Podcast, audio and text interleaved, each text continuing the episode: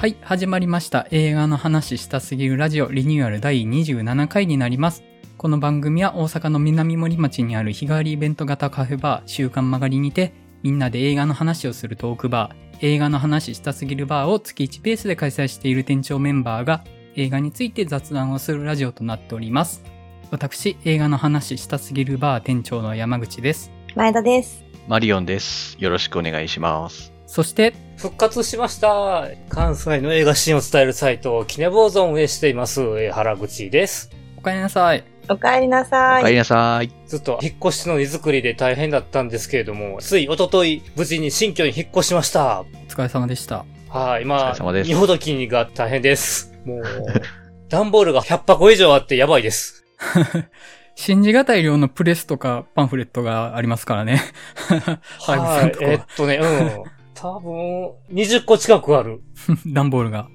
はい。映画のパンフだけでも。さすがですね。すごい。原口さん、最近じゃあ映画見れてない感じですか？あんまり。あ、え、でもね、まあ、忙しい合間も、夜は今週末公開の作品のオンライン社を見てまして、はい。えーと、話題作で、水俣はいはいはいはい。で、あと、マイダディといったところを見ております。オンライン社で。なるほど。あの、水俣はすごいっすよ。うん。あ、そんなに？はい、もう、役のなりきりっぷりとか、日本人俳優も結構一見本人とわからん感じの、はい、役者がわからんぐらいにすごいことになってます。テーマ的にも今こそ刺さるって感じありますよね。そうですね、うんはい。界隈でも水俣に対する熱量上がってきてる感が感じてるので、うんちょっと注目したいですね。そう、だから、それこそあの、来年には、原和夫監督の、水俣マンダラっていう、えっ、と、327分とかっていう驚異的なドキュメンタリーとかもあるんで、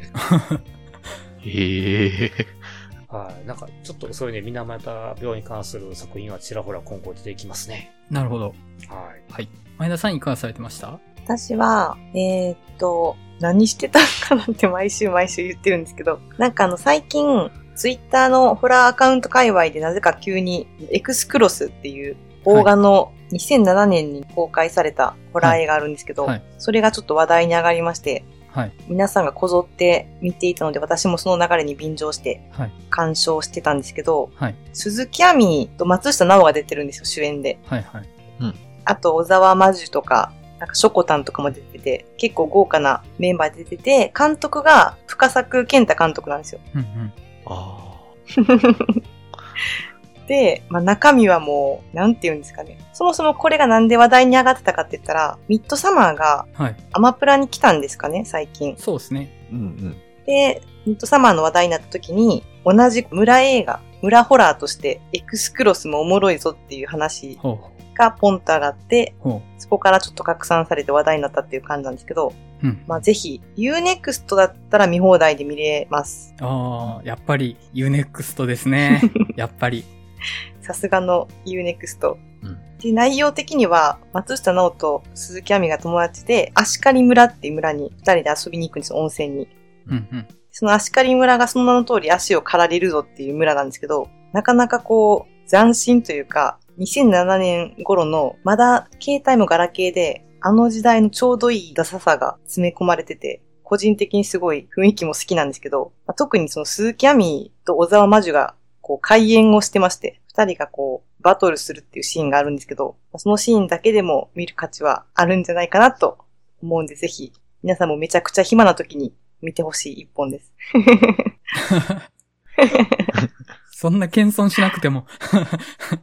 まあ、あの、ミッドサマー話題のタイミングですからね、その流れってっていうのはいいかもしれないですね。はい。マリオンさんいかがされてました？えっと、僕は今週、そうですね。えっと、マスカレードナイトと、レミニセンスと、スイングステートと、浜の朝日の嘘つきどもと、と、サマーオブソウルを見に行ってましたね。相変わらず多いっすね。いっぱい入れ込んじゃう人なので、はい。出るんですけど、まあ、特にやっぱもう、この中でも、レミニセンスが最高だったっていううん。のがめちゃくちゃありまして、こんなに突き抜けた映画そうそうないぞっていうぐらい結構僕はドハマりをしているんですけど、うんうん。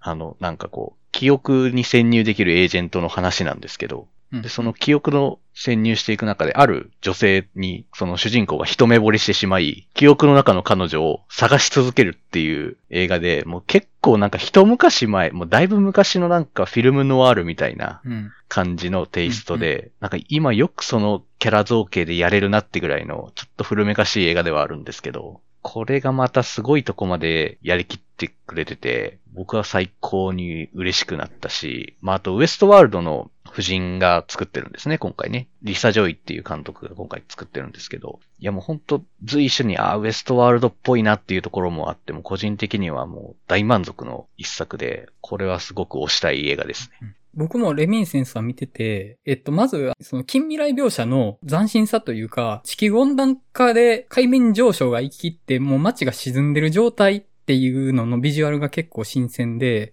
大多数の人が住んでるところは、壁に囲まれてギリギリ海水が入ってこないようになってるエリアなんですよね。で、ただちょっと海水がこぼれてきてて、少しだけ街の地面に海水が溜まってるぐらいの感じになってるんですけど、コミュニティからはみ出しちゃった人とか、貧しい人とかは、完全に海に沈んだ街の部分に住んでるんですよね。その壁に囲まれてる外側。で、金持ちはもう、その内側のさらに内側で、もう完全に断絶して、ちゃんと普通の地面の中で暮らしてるっていう、まあ、ゲイティッドコミュニティになってるんですけど、なんかその、貧富の差を出すときに、低いところと高いところってなるじゃないですか、表現として。で、うん例えばスノーピアサーだと列車の前と後ろみたいなんですけど、これって内側に行くんですよね。内側に行くほど金持ちになっていくっていうので、その構造が面白いなって思ったのと、あと、まあその SF 的なアイデアはなんか、本当フィリップ・ケイディックのなんかレトロな SF 感でありつつ、で、街のビジュアルは本当20世紀初頭のアメリカの感じの で、本当に、マリオンさんもおっしゃってたけど、ノワールなんですよね。だから、謎の女の記憶を追いかけていくっていうので、めっちゃクラシックなフィルムノワールで、もう街の景色とかも、禁酒法時代のアメリカかな、みたいな感じなんですよね。ハンフリー・ボガート主演でもなんか違和感ないなっていうぐらい、その要素、地球温暖化で生まれた近未来ビジュアルと SF アイデアのレトロさで、ノワールとしてのクラシックさみたいなの組み合わせがすごい新鮮で面白かったのと、まああの、ノワールなんで、ちょっとまあハードボイルドな感じの、まあ主人公の話なんですけど、この、えっと、人間の記憶を映写できるっていう技術が話の軸になってるんですけど、なんかこういうハードボイルド的な世界観とその SF アイデアがすごい相性がいいなと思って、ハードボイルドな世界観って過去にすがってる人の物語やと思うんですよね。本質的に。過去にすがりついたりしてる人の話だと思うんで、それがなんか SF アイデアで実際に薄々し出されるのってすごい相性いいんじゃないかなと思って、なんかそこがグッときた話だったんですよね。レミニセンス。僕もすごい好きなんですよ。ああ、結構やっぱ近未来描写で言うと、やっぱ水ってモチーフがやっぱうまいなっていうのはあって、そのやっぱさっき言ったその貧富の差っていうのもあるし、展開的にも一滴の水がいずれは大きな洪水のようになるっていう風なモチーフも結構あると思っていて、うんうん。やっぱあの、ある展開的にも僕はすごくそれは水っていうモチーフがすごくハマっていたなっていう、それもちょっとウエストワールドっぽいところがちょっと一部でもあるんですけど、あとやっぱ過去に囚われた男の話っていうので、やっぱどうしても僕はちょっと新海誠とかと繋げて考えてしまう節が あるので、ここまでなんかこのノスタルジーに対する考え方というか、こうノスタルジーを刺激する話として、ここまでなんか新海誠とこう親和性が高い話だと思っていなかったっていう嬉しい驚きが個人的にはあったっていうのがあって、リサ・ジョイはそっち側の人間だったのかっていう勝手に変な親近感を湧いたっていうのがありますよね。ううんん、本当いや、ほんとすごいですよね。オルフェウスの神話の話とか出てくるんですけど、間違ってるっていうのがすごいなって思いましたね。本当に。まあ何のことかはまあ見てもらえればわかると思うんですけど、僕はこのラストは好きですよ。僕は。もう大好きです。よくやったっていう。はい。えっと、僕はもう喋っちゃいましたけど、レミニセンス見たのと、うちで、えっと、劇場版美少女戦士セーラームーン R を見たんですよ。あの劇場版セーラームーン R って大傑作なんですよね。ほう。まあ、生原邦彦監督が監督してて、僕がまあしょっちゅう少女革命ウテナとかで名前挙げてる監督なんですけど、の初めての劇場監督作の一作目なんですけど、生原監督の作家性ってずっと通底してるものとして、社会からはみ出しちゃった人、社会の中で馴染めなくて孤独になった人と、それを救い出す主人公の自己犠牲っていうモチーフが常にあるんですよね。で、もうこのセーラームーンの時点でやってて、で、そのセーラームーンである月のうさぎっていうのが、まあ、落ちこぼれ的な学生ではあるんですけど、じゃあなんでそのセーラー戦士のリーダーをやるに値する人物なのかっていうのが語られていくんですよね。で、そこがすごい監督の作家性としていいところでもあるし、チームものとしてグッとくるところでもあって、本当に、この生原監督を追いかけるんやったらぜひ見ときたい一作で、ちょっと時間があったんで、あの、60分の作品なんで、あの、子供向けの作品だから、サクッと見れるのでちょっと空いた時間で久しぶりに見てよかったなっていう感じで、はい。でしたね。まあ、本当に余談ですけど。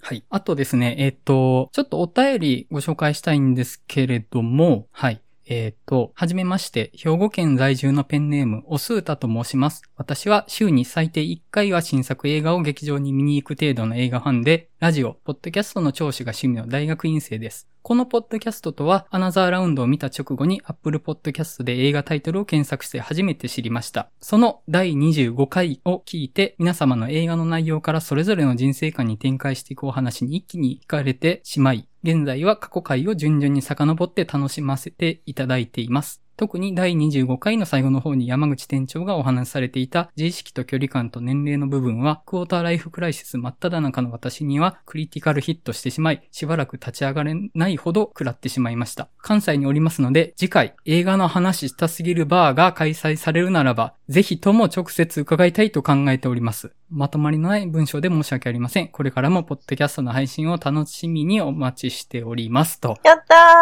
ーありがとうございます。ありがとうございます。ありがとうございま。す。ついに、ついに、ポッドキャスト経由のお客さんの、がいらっしゃるのかという、やりましたね。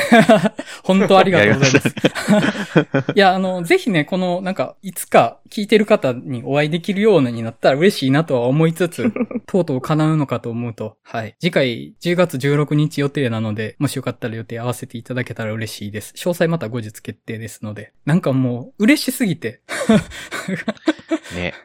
お便り嬉しいっすね、何でも。本当に。そうですね。じゃあまた10月16日にお会いしましょう。はい。この番組ではお便りを募集しております。番組や取り上げた作品の感想などをお送りいただけると嬉しいです。ブログのお便りフォームまたはツイッターアカウントへのダイレクトメッセージまたはメールアドレスメールアットマークバーチャル映画バー .com より受け付けております。アドレスはポッドキャストの番組説明文に記載しておりますのでそちらでご確認ください。はい。えっと、では今日のテーマに入っていこうと思うんですけれども、前回第27回のテーマ決めるにあたって、フリートークと霧島部活やめるっていうような話と、障害ベストの話をしようって言ってたんですけど、詰め込みすぎやろっていう話になりまして、ちょっと障害ベストの話は、おいおい、どっかのタイミングでやれたらなと思いまして、今日は霧島部活やめるっていうような話に絞りたいかなと思っております。で、霧島の話をしたら結果的にフリートーク的な話をせざるを得ないので、まあ、そういう風な回として聞いていただけたらなと思います。はい。